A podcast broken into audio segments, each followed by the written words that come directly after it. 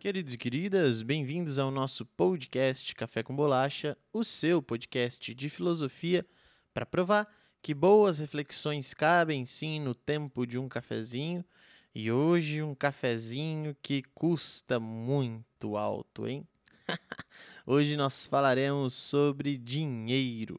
Nossa reflexão vai ser desenvolvida aqui, galera, sobre esse tema que gera tanta discussão, esse tema que é tão querido por muitas pessoas, fonte de pecado, segundo outras, e querendo ou não, é a nossa grande bússola. Grande parte das pessoas vivem por ou buscando ou pelo dinheiro.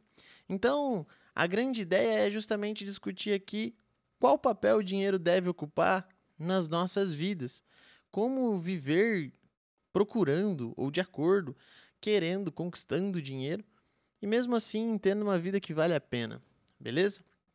É, primeiro a gente precisa pensar e refletir um pouco sobre o que nós consideramos como dinheiro. O dinheiro não é qualquer coisa de valor. A gente consegue pensar em muitas coisas que possuem valor para nós, mas que não necessariamente são dinheiro. Então, se você pensa, por exemplo, em uma foto de infância com alguém muito querido que já se foi, essa foto tem um valor para você que não pode ser demonstrado ou convertido em uma quantia financeira. Obviamente, se tiver em um momento muito complicado da sua vida e alguém oferecer uma quantia muito exorbitante, talvez você se faça tentado a se desfazer dessa memória. Contudo, a, a fotografia em si, ela tem aquilo que nós chamamos de valor, porque o valor não está na foto em si. O papel da foto é muito barato.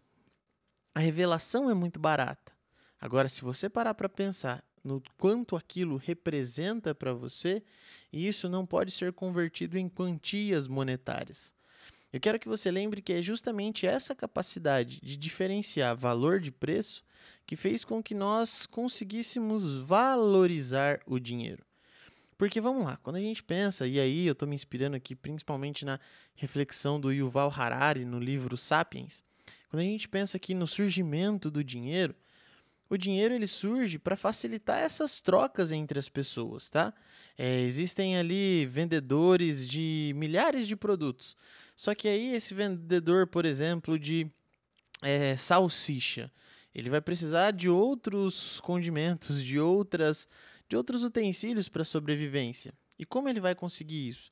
Imagina que ele precisa de um sapato, ele vai até o sapateiro. Com, quanto ele vai saber, ou como ele vai saber o quanto esse sapateiro vai exigir, será que é justo ou não? Como ajustar essa demanda? Então é nesse cenário que surge a nossa capacidade do dinheiro, ou a capacidade do ser humano de pensar através do dinheiro, de criar uma moeda que seja capaz de ser única e ao mesmo tempo que nós queiramos trocá-la. Vamos lá. Quando você pensa no dinheiro hoje, você pensa em algo a se conquistar para que você possa trocar esse dinheiro por alguma outra coisa. Raramente uma pessoa quer juntar dinheiro por juntar. Se o quer, na maioria das vezes é por segurança ou porque almeja um sonho muito grande que aí exigirá de você uma quantidade muito maior de dinheiro. Mas na maioria dos casos, você procura dinheiro pelo benefício que esse dinheiro pode trazer. Por uma viagem, por um presente, por um curso, por um bem material, por uma joia. Nesse caso, todos nós, então, quando vamos trabalhar, quando almejamos entrar no mercado de trabalho, procuramos uma quantia X que queremos, ou o máximo que vamos poder receber, para que a gente possa, aí sim, a partir dessa quantia, fazer as escolhas. E galera, não temos como negar um fato. Essa quantidade de dinheiro que recebemos pode sim, de, de maneira muito prática, determinar quais serão as nossas escolhas ao longo dos nossos anos de vida. Porque se você sonha em fazer um curso livre de piano clássico em Paris, esse curso te exigirá uma quantidade de dinheiro em uma condição financeira muito estável. Ao contrário, se você não, não puder, por exemplo, pagar pelo transporte para ir para o curso da faculdade à noite, ficará muito difícil fazer esse curso. Então, No nosso mundo contemporâneo, o dinheiro se transforma muito mais do que simplesmente uma moeda de troca. Se transforma também naquilo com o qual nós podemos acessar ou pelo qual nós seremos barrados em relação a muitos desejos e vontades. E esse é o grande trunfo da grana, do dinheiro sobre o mundo atual. É por conta dele que nós acessamos nosso, os nossos desejos, as nossas vontades e, por que não dizer, o nosso modo de realização da própria vida. Então, muitas pessoas desejam sim o dinheiro e transferem a ele essa necessidade. Qual é o grande problema? Nós, seres humanos, aprendemos através do hábito. E o hábito nada mais é do que a constante repetição de ações. E se você deseja o dinheiro uma vez, duas vezes, e assim o faz desde pequeno, e você não faz esse movimento de entender qual a necessidade que o dinheiro possui de ti ou qual é a possibilidade que o dinheiro possui de te levar até a realização desse desejo, você não se pergunta pelo pós. E então o desejo fica canalizado apenas no dinheiro, na moeda, na quantia, no número. E ao ser alcançado, esse dinheiro se faz então como uma espécie de Deus, uma espécie de divindade. Você ficará focado nesse dinheiro como modo de realização. Então pessoas acabam chegando, e eu estou falando aqui principalmente por mim, tá?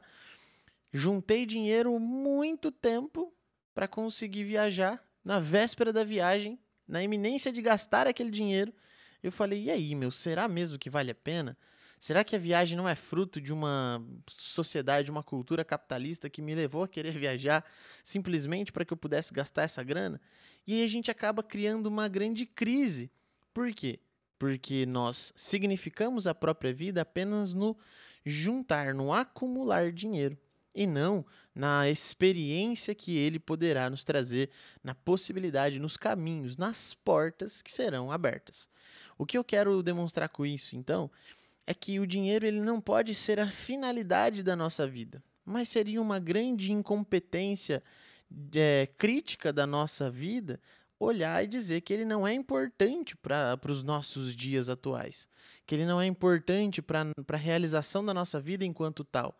Então, faremos a pergunta: como usufruir do dinheiro da maneira correta? E aqui todos sabem da minha grande admiração pelo filósofo estagirita Aristóteles, que vai nos dizer o seguinte: todo e qualquer prazer na nossa vida, todo e qualquer é, acúmulo de finanças da nossa vida deve ser norteado pela ideia da virtude.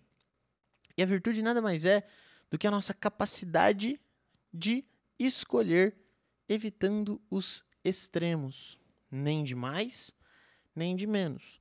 Então, ao pensar na sua relação com o dinheiro, se faz muito importante pensar também no, naquilo que se faz presente enquanto significado para você.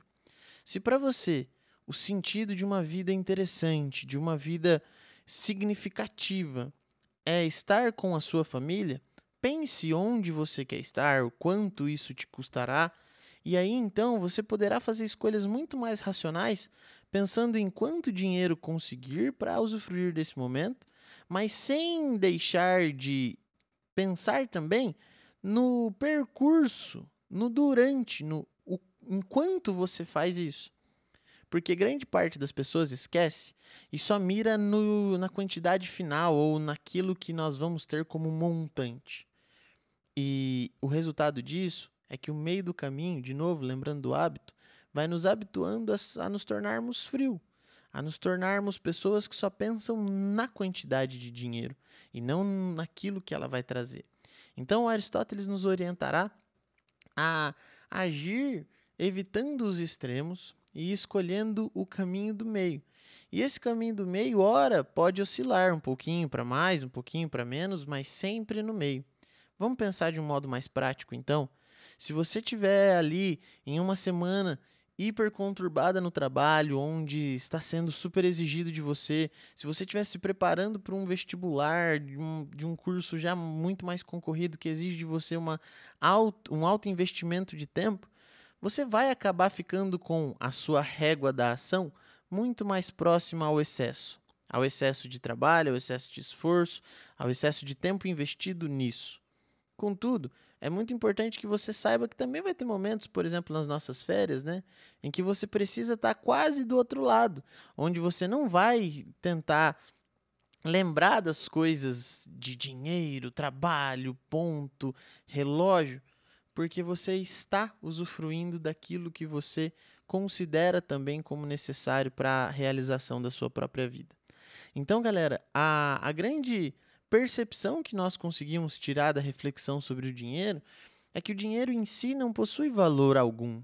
Como nada na vida possui valor algum em si mesmo a não ser aquilo que você, enquanto um ser consciente e, e possivelmente um ser que constrói significados, vai dar a ele. Então, o dinheiro ele possui o valor que você coloca nele. Obviamente que não tem como você desvincular-se da ideia de dinheiro nos nossos dias atuais, porque é uma mentalidade coletiva, é uma imaginação coletiva entender que tudo faz parte, tudo é trocado por dinheiro. Então, ao perceber isso, você tem nas suas mãos a matéria da realidade, um fato real, que é o fato de que você precisa do dinheiro e que ele é valorizado por você. Sabedor disso, é também a sua responsabilidade escolher quando e quanto valorizar isso, de que maneira e para quê. Conversando, debatendo e dialogando, para que você possa cada vez mais entender que essa vida real carece de reflexão e é esse carecer de reflexão que vai fazer com que as coisas sejam aproveitadas em sua potência máxima. Beleza? Queridos e queridas, essa então foi a nossa reflexão sobre o dinheiro, sobre o valor do dinheiro e das moedas no nosso dia a dia e na nossa vida. Eu espero que vocês tenham gostado. Esse podcast faz parte do projeto Sua Filosofia esse projeto que conta com o canal, sua filosofia e esse podcast Café com Bolacha. Nos ajude com a divulgação, é sempre muito importante para nós. Passe para amigos, familiares e faça com que essa mensagem chegue mais longe. Curta também nosso canal lá no YouTube, é Sua Filosofia. E tamo junto, beleza? No Instagram vocês me encontram como proftoninho. E eu espero conversar cada vez mais com vocês. Beijos, beijos, gente. Até mais. Tchau, tchau.